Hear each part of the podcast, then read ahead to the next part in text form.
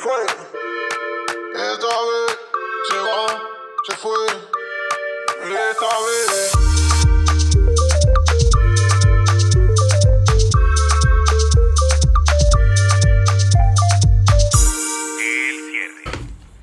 Ustedes no se hacen una idea de cómo disfruto yo la música que escuchan abriendo cada uno de los episodios del cierre. Esa canción es original del podcast y la hicimos junto a Ronnie de la Rosa. Ronnie es un DJ y amigo, lo pueden seguir en redes como Sono Rosa. Y fue una persona que me ofreció ayuda cuando le di esta idea de que quería empezar a jugar con este formato del podcast. Y me dijo, hey, yo tengo un estudio, si quieres diseñar tus cortinillas o cualquier cosa, solo avísame. Así fue, estuve por allá en su casa y ya cuando terminamos me dijo, hey, pero necesitas música.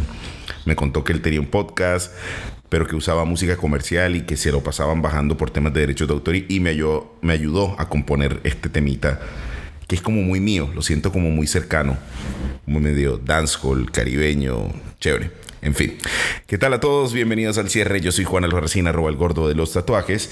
Hoy los saludo con un pie vendado. Hoy estoy herido. ¿Por qué?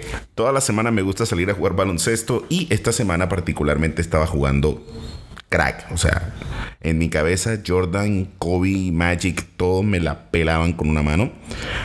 Pero resulta que ya en el último partido a mi tobillo se le ocurrió la maravillosa idea de no quedarse derecho al momento de caer de un salto que di, sino caer doblado sobre el tobillo izquierdo y recibir los 112 kilos de pura pasión que es el gordo de los tatuajes.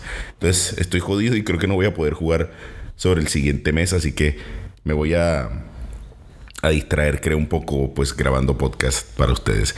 A todos los que reaccionaron al primer episodio, muchísimas gracias. Espero que disfruten este también y vámonos de una para la editorial del gordo. Gordo, tú seas las pajas. La editorial del gordo. El otro día andaba haciendo yo una investigación para poder escribir este editorial, tratando de hacerlo sin ningún tipo de distracción, cuando en el proceso me encontré con un meme. ¿Cuál fue ese trago que casi te mata y dijiste nunca más? Yo, empeñado en no dejarme distraer por las redes y manteniendo mi enfoque en la labor investigativa, le dediqué sólidos 25 minutos a revisar los comentarios de la publicación. Navegando a través de los comentarios hubo algo que llamó mi atención. No eran pocas las personas que vehementemente despotricaban sobre el aguardiente. Varios usuarios se explayaron en anécdotas donde el guaro, como le decimos cariñosamente en Colombia, había sido el causante de bochornosos episodios, casi todos con riñas, llanto y fluidos corporales involucrados. Ojo, nada tenía que ver y nadie mencionaba las cantidades titánicas que habían consumido de alcohol, sino que la responsabilidad casi en su mayoría de los casos se la atribuían al simple hecho de haber sido aguardiente lo que estaban tomando. En ese momento decidí borrar el tema del que quería hablarles en este episodio y preferí en su lugar invitarlos a reflexionar sobre lo siguiente. ¿Por qué como colombianos tenemos la costumbre de sentir cierto recelo de consumir nuestros propios productos, puntualmente nuestros propios destilados? De pronto es un tema de miedo o es un tema de desconocimiento. Además, la mitificación que se eleva alrededor de nuestros productos como entre comillas de segunda clase nos ha llevado a cegarnos a un universo que se extiende a lo largo y ancho de las regiones de nuestro país. En una breve revisión que hice en, internet sobre los destilados y licores artesanales colombianos, me encontré con gran asombro que el listado supera por bastante los 5 o 6 que yo distingo como bartender, como borracho y como curioso. Me encontré con gran sorpresa con algunos viejos conocidos como el chirrinchi, el ñeque, el guandolo y el biche. Y ahora que lo pienso, solo Dios sabe cómo no me he quedado ciego diciéndole que sí a todo lo que me han ofrecido de beber en esta vida. Descubrí algunos que nunca había escuchado mencionar, como el bolegancho de Santander, el pipilongo, el tumbacatre y el arrechón, solo por mencionar algunos. En Colombia se hace coctelería desde hace ya varias décadas. En la actualidad el acceso a la información y el enorme talento de los profesionales tras las barras hacen que, en mi criterio, estemos atravesando una época de oro en la coctelería colombiana. Esto, a la luz de mi recorrido a través del mundo de los licores colombianos, crea la siguiente interrogante. ¿Por qué en las barras de Colombia no se mezcla con producto local? Algunas precisiones. No es que no se esté haciendo en absoluto. No. De hecho, el 1%, por llamar así, el, la punta de lanza, los bares que son líderes en la región ya ostentan dentro de su oferta de bebidas cócteles con algunos productos locales. Mi pregunta es más enfocada a qué hace falta para que esta práctica se empiece a hacer normal, que se haga en todos los bares del país. Es que tírale cabeza y número. Por regla general, los licores nacionales son más económicos en comparación con los destilados importados. Esto quiere decir que el costo resulta mucho más conveniente para el negocio si utilizas destilados nacionales. El misticismo alrededor los hacen atractivos para los locales que los desconocen y aún más para los turistas cuando tú les digas o les ofrezcas que tienen la oportunidad de probar algo que no pueden probar en ningún otro lugar del mundo. Y tercero, y la que creo personalmente que es la variable más brutal de toda la ecuación, comprando estos productos apoyas la economía de nuestros paisanos. Y si nuestros paisanos venden más, producen más. Y si producen más, se tecnifican mejor. Y si se tecnifican mejor, podemos poner nuestros destilados en el imaginario global, tal como lo hace Perú con el pisco o México con sus 500.000 destilados locales. Yo sé que a veces peco por romántico, pero en estos tiempos tan locos, soñar es un privilegio que exploto cada que tengo la oportunidad. Sería genial ver a nuestros productos convertidos en fenómenos globales y a su vez a nuestros bartenders como embajadores de ellos orgullosos de los elixires que se producen en esta bellísima vereda tropical. Ah, y si me estás escuchando como consumidor, está bien que te guste el whisky, el mezcal o el vodka, a mí me encantan también, pero quiero que tomes esta editorial como la invitación y a la vez el empujón para probar lo que muy seguramente producen cerca de donde tú vives y que la próxima vez que llames a tu ex sea bajo los efectos de un destilado local. O sea, vas a seguir valiendo verga, pero por lo menos vas a apoyar la economía nacional. El cierre podcast. Yo sé que pretender vivir de hablar paja y pretender que hablar paja sea mi negocio es un sueño un poco ambicioso. Y por eso depende de ustedes de que compartan este tema si les ha gustado lo que ha escuchado hasta el momento. Ahora nos vamos con la enana que nos va a hablar sobre tendencias con destilados locales. Esos son tendencias con la enana. Hola gordo y hola a todos los que nos están escuchando. Muchas gracias por sus mensajes de apoyo, en serio que sí, por sus feedbacks, todos aquellos que tomaron algo de su tiempo nos escribieron, nos felicitaron, nos dijeron, nos apoyaron. Muchas, muchas gracias, eso es muy valioso para nosotros. Y bueno, pues haciendo el trabajo juiciosa, una vez llegando aquí a Bogotá, eh, desempolvo mis contactos eh, y me encuentro con unas cosas bastante interesantes que está pasando en la industria a través de los destilados nacionales. Una es con José Sosa y la otra es con Cristian Rosas. Pues con José Sosa, imagínate, el man lleva cuatro décadas detrás de la industria entregado en alma y cuerpo y me sale con una historia inspirada en el chorro de Quevedo, en un personaje muy icónico del chorro que se llama el Cacha. Entonces él habla con este personaje, se inspira en el personaje y saca una mezcla entre chirrinchi y frutas, una cosa impresionante. Un cóctel refrescante, frutal, está de locos, o sea, quedé asombrada, en serio que sí. Y por otro lado, eh, Cristian Rosas que me explotó la cabeza porque él hace un cóctel a base de aguardiente amarillo, pero su inspiración son los productores de panela que hay cerca de la ciudad que quedan en Villeta y en la mesa. Entonces, un poco de su historia relata que su, su cóctel llega a ser sencillo, y refrescante. Ani, muchísimas gracias por este recorrido a través de lo que están haciendo diferentes bartenders en Bogotá con coctelería a, partir de productos locales. Increíble todo lo que sucede. Estoy muy, muy orgulloso porque en este segundo episodio vamos a tener a nuestro primer, del que espero que sean muchos invitados en el futuro cercano. Eh, nada, disfrútenlo. Bueno, ¿y este man quién es? El cierre presenta el invitado. Bueno, pues yo le voy a decir quién es este man. Este man es nuestro primer invitado oficial para esta edición del Cierre Podcast, que no sé si cuenta como primero o segundo episodio, porque en el otro como que más bien fue como que Ani y yo contamos nuestra historia y nos presentamos un poco. Eh, él se llama Carlos Gaitán, este señor es bogotano de nacimiento, llegó a Cali por casualidad, haciendo escala en su viaje por América Latina, tirando mochila y nunca más salió de ahí. Según sus propias palabras, un día llegó, al día siguiente estaba ya en el Petronio Álvarez, que es un festival de música del Pacífico, ya probando biche y hoy es creo yo, el promotor más importante de esta categoría en el país. Su eslogan que me encanta es que el biche será un fenómeno global. Carlos, ¿qué tal? Muy buenos días y, bienvenido, hermano. Muchas gracias por aceptar la invitación. Hola, pues, Carlitos. hola, Ani, Juan. De verdad que para mí para mí es un placer, eh, es un verdadero eh, orgullo y me da mucho gusto que esté hablando con personas para mí tan queridas y obviamente tan representativas de, de esta industria en Colombia y además me da mucho orgullo que sea el, el segundo, digamos, eh, invitado. Chévere, chévere. No, no, no, eres nuestro primer invitado. bueno, primero nos autoinvitamos. O sea, nosotros nos autopresentamos, eso sí. Perfecto. Carly, eh, cuéntanos cómo, cómo, cómo, te encuentras con el biche, cómo, cómo arranca ese, ese, ese, recorrido con esta, con esta categoría. Bueno, el otro día justamente me preguntaban eh, qué onda vos con el biche y eso. Y tú sabes que en la vida uno, em, uno elige caminos, ¿no? O, planea caminos y hay caminos que se le cruzan a uno por el por ese sendero, ¿no? Sí. Eh, y el biche fue un, un, camino que se me cruzó a mí y yo decidí empezar a transitarlo con mucho respeto, obviamente, y pero con mucho amor porque eso fue bien bonito. Yo llegué yo llegué un miércoles de hace como 20 años a Cali. Ajá. Y llegué porque, eh, bueno, en realidad yo no venía para Cali. Mi bus en el que venía paró en Cali eh, porque yo iba en realidad para la frontera. Mi, mi destino era Buenos Aires, Argentina, porque allá tenía unas cosas para hacer. Te desviaste un poquito. Solo un poquito. Sí, lo Una curva ahí. lo chistoso es que el bus paró aquí en la terminal y en la terminal me encontré con unos amigos y estos manes me dijeron, no, quédate que mira, hay un festival chévere y además vivimos en un lugar no más de bonito. Y quédate y te vas el lunes. Y pues yo dije, bueno, pues igual tenía como dos meses para llegar hasta Buenos Aires, entonces dije, sí, dale. Oye, pero esa travesía por tierra hasta Buenos Aires es muy bonita, pero uff, llega uno como sin rayita, ¿no?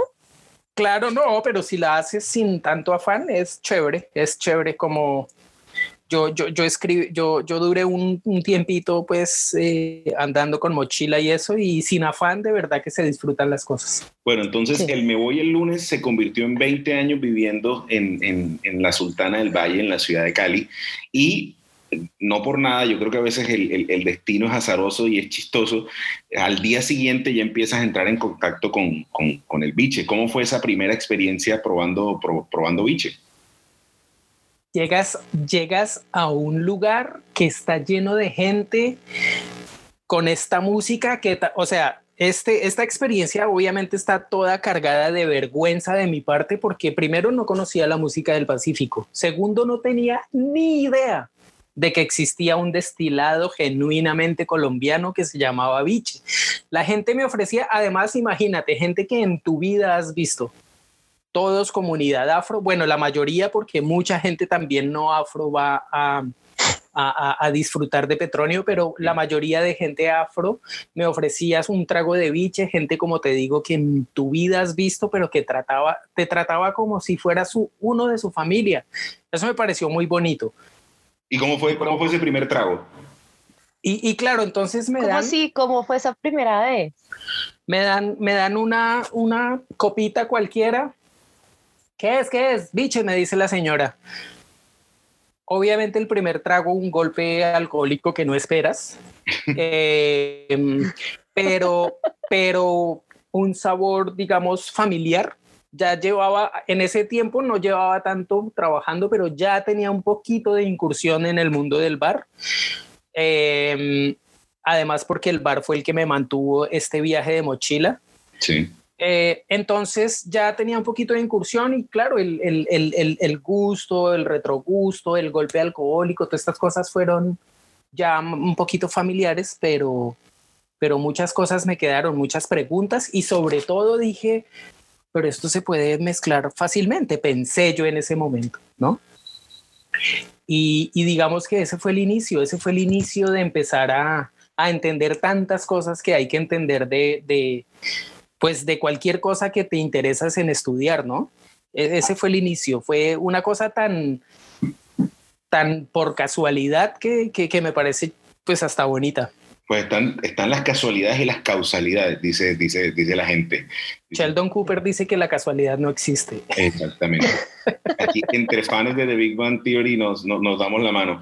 Eh, ¿Cuánto tiempo pasó, Carly, entre este primer trago, este primer acercamiento al biche y ya encarrilar tu, tu, tu, vida a trabajar promoviéndolo y pues ya puntualmente con la marca Bailadores y la marca eh, Boticarios?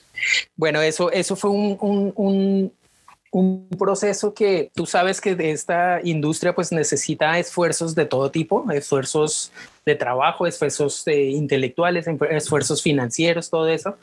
Entonces, desde ese preciso momento empecé primero a entender, ¿viste? Porque eh, había biches que me gustaban más que otros y, y, pues uno siempre quiere saber pues por qué, ¿no? ¿Por qué me gusta más el biche de doña Jacinta que el biche de doña Antonia? ¿Por qué si hago un, una versión de Moscow Mule con el biche de don Pedro? me queda mucho más fuerte que si lo hago con el de Antonia. Si no entiendes todas esas cosas. Entonces, eh, empezar a, trabajar en, en, primero en identificar mm, como esas particularidades y eso, uh, para poder, eh, digamos, hablar. Eh, y pasaban cosas chistosas al principio, porque yo le decía, por ejemplo, eh, entonces yo no tenía bares acá en Cali, entonces pues trabajaba en lugares y siempre proponía, ve, trabajemos con Biche, que está buenísimo, que es súper versátil, que mira que se puede, que mira que... Y entonces había todo tipo de reacciones, pero siempre reacciones que no eran... Favorables. Exacto, favorables. Sí, de una, hagámosle. No, es que no, nadie lo conoce, no, pero es que eso, ¿cómo se hace? Pero eso, falta de confianza, falta de un poco de cosas. Entonces, eh, asociado al tema de ir descubriendo propiedades, características, zonas de producción y todo eso, eh, también pues obviamente ha habido un poco ton de trabajo de conocimiento para la gente, o sea, de, de educación para la gente, porque pues como buenos latinoamericanos, tú sabes, Juanito, que eh, siempre, siempre preferimos cosas, eh, ¿cómo es que decimos? Eh, aspira aspiracionales. Aspiracionales. Aspiracionales. Sí, de, hecho. Oye, no, sí. dale, gordo. No, pues yo favor. quería preguntarle a Carlitos, porque está trabajando ahorita con dos marcas, bailadores y boticarios, pero una idea futuro sería trabajar con muchas más marcas de, de biche. Eh, esa es una buena pregunta. Eh, yo creo que el, el ideal sería eh, nosotros hemos hecho un trabajo mm, primero de final porque eh, una de las falencias que nosotros notamos con el producto, con el destilado, pues era que no tenía un final bonito. Cuando yo salía, porque pues Juan y, y tú lo saben muy bien, hemos trabajado mucho en la industria y salido y siempre que salía me llevaba un par de botellas de biche, pero como que no ofrecían como, un, como confianza, ¿no? En, en apariencia, en residual interno, un poco de cosas. Entonces empezamos a trabajar en eso para poder llevar biche y que la gente lo probara sin ningún problema. Entonces yo creo que a futuro, eh, bueno, y generar este par de marcas que fueron, fueron un trabajo aquí de, de grupo nomás de bonito. Eh, pues también fue un, un, desafío. Nosotros trabajamos con comunidades de Cajambre, Saija y Timbiquí, ¿cierto? Uh -huh. eh, nosotros eh, recibimos el producto, hacemos control de alcoholimetría, hacemos eh, un par de pruebas más y después hacemos el, el proceso que hace que lleguemos a una botella de este tipo o de este tipo, ¿cierto? Sí. Una botella eh, alta, triangular de 750 o una botella pequeña, veo como de medio litro, me parece. Sí, es que Boticarios siempre has tenido como ese, ese perfil. De parecer ¿no? la botica, de parecer. Igual, como, como sí, es, es el nombre, exactamente, la botella hace referencia a su nombre. Sí, y, por, y porque si hablamos de diferencia, pues bailadores es biche puro. Uh -huh. y, y, boticarios, y boticarios es una maceración que nosotros hacemos. Lo chistoso es que esas dos maceraciones, una con cardamomo y otra con pimienta dulce, eran eh, ingrediente de un par de cócteles que nosotros así, hacemos en el bar. Y la oh. gente empezó a pedir, ve, yo quiero un trago solo de ceviche y, y, empezó y empezó y empezó a pedirnos todo el mundo tragos Uy, de eso. La gente, está, la gente lo está pidiendo algo de eso. Pero espera un digo, Carlos, porque te me estás adelantando. Quier, quisiera, de, de mano tuya, que ya llevas varios años trabajando con este tema, cuéntanos cómo se hace biche. O sea, uno entiende que es caña de azúcar, porque la caña de azúcar, eh, cuando tú investigas sobre, sobre licores colombianos, es el factor común que vas a encontrar en gran parte de ellos, de maceraciones, variaciones, pero siempre partimos de la caña de azúcar. De la caña de azúcar. En el caso particular, ¿cómo es el proceso de elaboración del biche? Bueno, eh, obviamente pues caña de azúcar porque pues tú sabes que el, la influencia de la caña de azúcar en esta zona pues es total, en el Valle del Cauca. Algo he escuchado que el Valle del Cauca produce algo de caña de azúcar. Solo un poco, digamos que solo un poco. En el, en el Valle del Cauca tenemos un número, creo que es como cercano al 80-90% de terreno cultivable con caña de azúcar. Y, y, bueno, y en el litoral pacífico, aunque las condiciones también no son tan buenas, también hay, hay, hay, hay cultivo. Entonces, eh, si comparáramos con un destilado tradicional, Juan, entonces tendríamos que comparar con cachaza, quizá con ron agrícola. se hace extracción del jugo. Este jugo se fermenta y a partir de esa fermentación se hace destilación y, bueno, y, aquí estamos con el producto. y, y, yo tengo una pregunta, ¿y la palabra biche o sea, ¿de dónde nace esa palabra? ¿Dónde se origina? ¿Por qué se le dice biche al biche y biche con, con V? Con V. Bueno, eh, hay varios, varios, varios eh, historias acerca de la denominación, pero la más aceptada, la que más las comunidades em, eh, ofrecen para explicar el tema del nombre es que em, el biche es obtenido de caña que no está completamente madurada. ¿Cierto? Un producto que no está del todo madurado es un producto que está biche. Entonces, eh, esa es, digamos, la, versión más fuerte que hay de por qué se llama biche. Eh, y viene también de, un, de una parte de, del lenguaje bantú, pues, del tema africano y tal. Entonces, eh, ese es el tema de, cuál es la versión más, más, más, más fuerte de por qué se llama biche, ¿no? Oye, ah, entonces tú llevas 20 años tomando y promoviendo el biche alrededor del mundo, pues vimos que estuviste en Madrid Fusión y todo este tema, y creo que eres una persona a la cual le podría hacer esta pregunta y me la puedes responder con todo el conocimiento de causa y todo el background técnico. Eh, dicho esto, quisiera saber si es afrodisíaco o no es afrodisíaco. yo también tengo preguntas, yo también tengo preguntas. Yo voy a aventurar a decirme que sí. Mira, es que es que hay un tema, hay un tema con el biche y es que eh, eh, empecemos por un punto y es que los colombianos tenemos una maña fea y es que tomamos solo para emborracharnos, ¿no? empecemos por ahí. Pero cuando, pero cuando uno coge y se toma dos traguitos, cuando uno tres disfruta, más que tomar, cuando Exacto. sí, sí. Exacto. El biche a uno no lo emborracha, sino que lo pone. Yo no sé si me entienden eso. Claro. Lo pone, lo pone contento, o sea, como eso. Bien, y, y, y, eso, eh, hay un video en YouTube de, de, de, una señora también afrodescendiente que es muy bonito porque el, el, el, la persona que la está entrevistando le hace la misma pregunta y ella dice que eso es mental, que eso lo tiene uno en la cabeza, pero con un par de bichecitos uno sí le ayuda bastante a la cabeza. Pues pero es que digamos que... de qué cabeza está hablando la señora, ¿no? Exactamente. Y ahora lo otro es que es la combinación del biche con, con borojó, y entonces llega el tumbacatres y el arrechón y un sinfín que para mí son mezclas muy originarias de, de, del litoral pacífico, pero que llevan a lo mismo. Es que tómese eso que es afrodisíaco, eso hágale, eso disfrute. E, es, un chiste, pero cuando estaba haciendo, digamos que la investigación para este episodio, me di cuenta de dos elementos comunes. El primero es la caña de azúcar, lo que, lo que te comentaba ahorita, Carlos, que la caña de azúcar es como el eje central de muchas, eh, de, de, muchos de estos, de estos destilados, pero también el tema de meterle el tema del afrodisíaco, de que es bueno para no sé qué, que es bueno para esto, con el bolegancho en Santander pasa, con el ñeque, con el chirrinchi pasa. O sea, tenemos una fijación, tenemos una obsesión por... Por, por, por, ponernos más potentes, ¿no? Por asociar estos productos como tónicos para, para la virilidad y para la fertilidad. Sí, sí, sí, un poco, un poco eso. Eh, con el tema de, de tumbacatre, arrechón y eso, sí, obviamente son productos em, consecuentes de usar el biche como, como base alcohólica. Y si quisiéramos eh, eh, compararlos con, con algún producto de categoría existente en la industria, entonces deberíamos compararlo con algo así como sabajones, este tipo de cosas.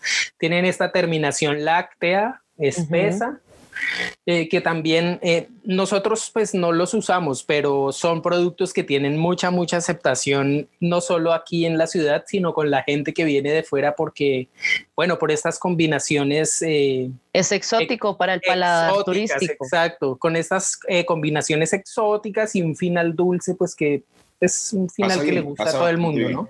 Carly, ya Para, para, para, ir dándole forma y cierre esta conversación, quisiera que nos hablaras un poco sobre mezclabilidad. ¿Qué has experimentado con el biche en materia de, de, hacer de pronto twists de clásicos o de cosas que hayan inventado? Eh, por cierto, ¿cómo, cómo recuerda a la gente cómo se llama tu bar y todo este tema también para que esté en Cali o vaya en Cali, vaya y te visite y te salude de parte del gordo y de Ani. Eh, pero cuéntanos ¿De Cali o es? Experiencia.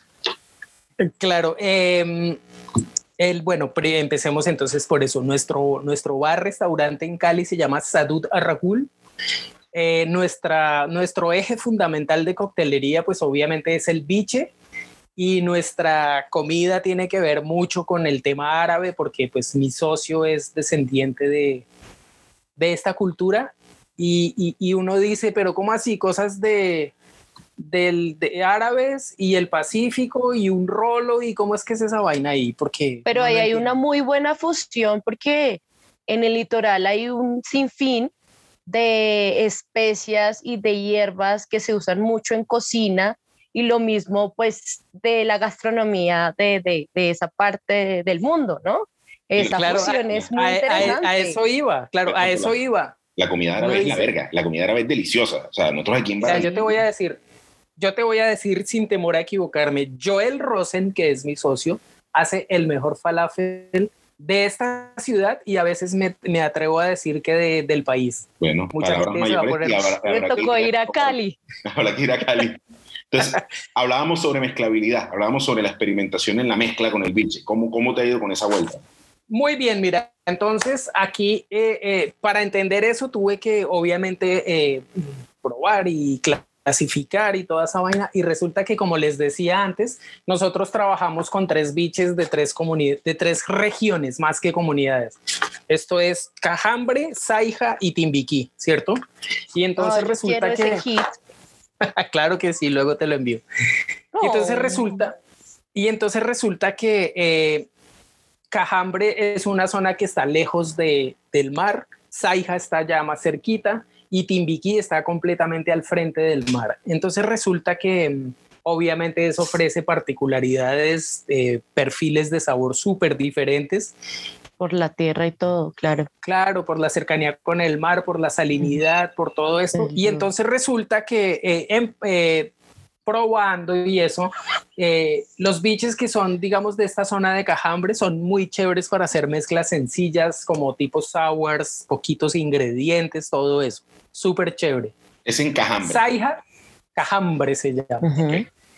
Eh, que tiene, este biche tiene un final así súper verde, floral, afrutado, eh, pero afrutado más hacia verde, no, no, tan, no tan tropical. O sea, frutita eh, como mamoncito. Biche, pues sí, sí, sí. Biche, como este tipo. Exacto. Eh, entonces, para hacer este, esta, esta, coctelería sencilla es perfecto. Ya el biche de Saija tiene una influencia, porque además de que, de que está más cerca del mar, este, este final frutal varía y este sí se acerca ya más a un tema como más tropical y tiene también una consistencia y una permanencia como más larga. Entonces, coctelería de este tipo también con muchos más ingredientes, mucho más eh, compleja. Eh, se, se, lleva muy bien con el biche de Saijate, este tipo em, eh, tiki, este tipo de coctelería. sabores complejos, muchos ingredientes, Spicy, strong, sí. Ok. Y el tercero que era el de... Y el tercero que es de Timbiki, es un biche que tiene un perfil completamente eh, metálico o tiene una tracita ahumada mucho más eh, marcada, entonces es un biche para versionar, por ejemplo, cócteles 100% alcohólicos, de hecho es el que usamos para hacer nuestra versión de el Negroni de los amigos. He tenido la fortuna de probarlo en varias ocasiones y qué delicia. seguramente seguramente si tú lo has probado, entonces es el que usamos para hacer nuestra versión de Negroni. eh, un biche que se comporta muy bien eh, con, como decía antes, con mezclas completamente alcohólicas. Eh, quiero jugarle al Manhattan, al Negroni, al Old Fashion, mejor me voy Exacto, exacto. Fíjate que nos preguntan en esta industria B que la denominación de origen del mezcal y dónde se produce y todo del, perdón, del tequila o del whisky, eso no lo sabemos perfectamente.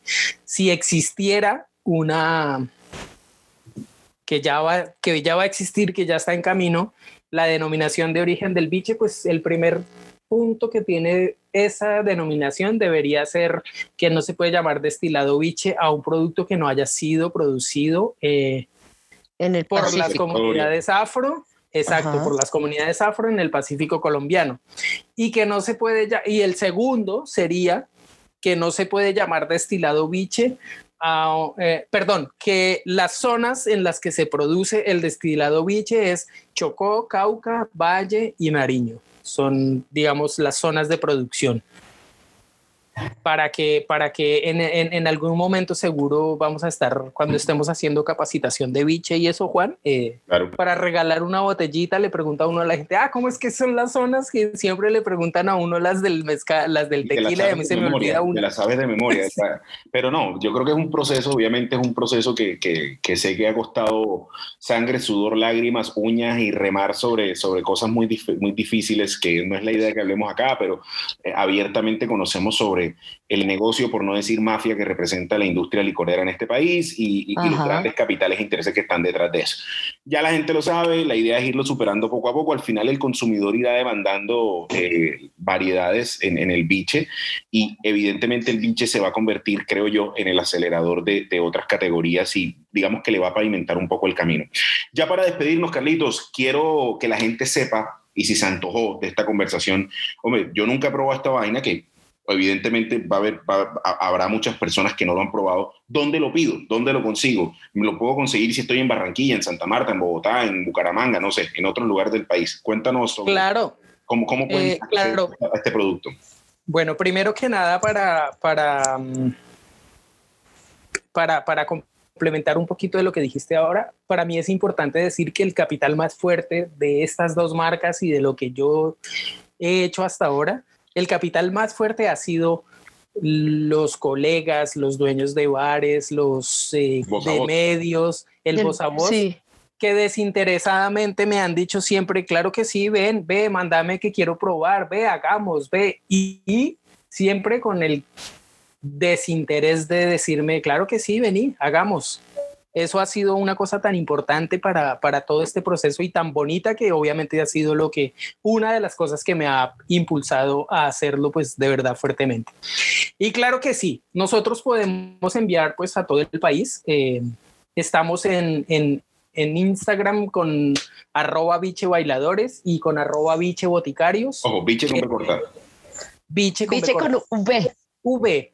Biche bailadores, biche boticarios eh, obviamente, si quieren que yo, que hablemos un poco del tema, si, que, si quieren saber un poco más, eh, por qué una cosa, por qué la otra, qué hago si quiero hacer este cóctel, lo que ustedes quieran, yo me llamo Carlos Gaitán y ahí en el Instagram también aparezco como arroba don SR Brown con W y lo que necesiten, lo que quieran, lo que deseen preguntarme, digan nomás que para eso estamos, claro que sí. Carlitos. Obviamente, obviamente cuando pasen por Cali, van a, a Sadut Arragul, que es donde nosotros estamos siempre trabajando, y estoy seguro de que entre comidas y bebidas van a ser un maridaje bien rico, porque eso ha sido una de las cosas chéveres, ¿no? Eh, este par de culturas tan diversas arman un maridaje nomás de chévere. No, y tengo es una fusión interesante. Total, total. Y queda de aquí entonces la invitación. Primero, si me estás escuchando y no has probado biche, a que pruebes biche, escríbele a Instagram, a, arroba biche boticarios o arroba biche bailadores para que puedas acceder a tu botellita. El Instagram de Carlos es la cosa más abierta. Ese hombre responde tarde o temprano, pero responde siempre todas las dudas que tengas para que lo aprendas a tomar, a mezclar, a disfrutar. Y queda hecha la invitación para irnos a Cali y tomarnos unos drinks en Salud a Raúl. Mi hermano, queda nada sino darte las gracias por abrirnos espacio para, para grabar con nosotros, por ser nuestro primer invitado oficial aquí al podcast. Y, gracias, Carlitos, gracias. quedamos bautizados con Biche Bailadores como la primera marca que participa en este podcast. Y qué bueno, qué bueno, qué bueno saber de ti. Y espero, espero que, que nos veamos muy pronto, ya cuando se supere toda esta locura de año. Claro, pues, pues obviamente también muchísimas gracias a Dani a vos por invitarme, por abrirme el espacio, por ser otro canal también de, de, conocimiento para la gente, porque eh, por lo que decía antes, tú también haces parte de todo ese capital que tiene Bliche para poder, para poder llegar. Y porque esa frase que nos planteamos desde el principio estamos seguros de que eso va a ser así pero eso, como te digo, ha sido gracias a todos ustedes y seguro que sí, el biche va a ser un fenómeno global. Gracias. Gracias, Carlitos, por tu tiempo. En serio que sí, por esta información tan formidable. ¡Ey, ey, ey! Ya, ya, ya. Cierra, cierra, cierra, cierra, cierra. Si llegaste hasta acá, mi Dios te pague. Gracias por acompañarnos en este segundo episodio del cierre de parte de Ani Torres, Nana de Colores y yo, Juan Albarracín, el gordo de los tatuajes, queremos darte las gracias. Gracias por soportarte el perro, el gato, el pito, el citófono, el teléfono, mi hermano tocando el timbre del apartamento y todo lo que se va colando en el sonido. Muy pronto te voy a dar opciones para que, si quieres, colabores con este podcast para cada vez hacerlo de mejor calidad. Yo por ahora me voy satisfecho con la increíble historia que escuchamos hoy sobre el biche, sobre Carlos Gaitán y ya esperando el próximo lunes para que nos encontremos aquí de nuevo en el cierre para hablar paja después de turno. Por ahora, salud.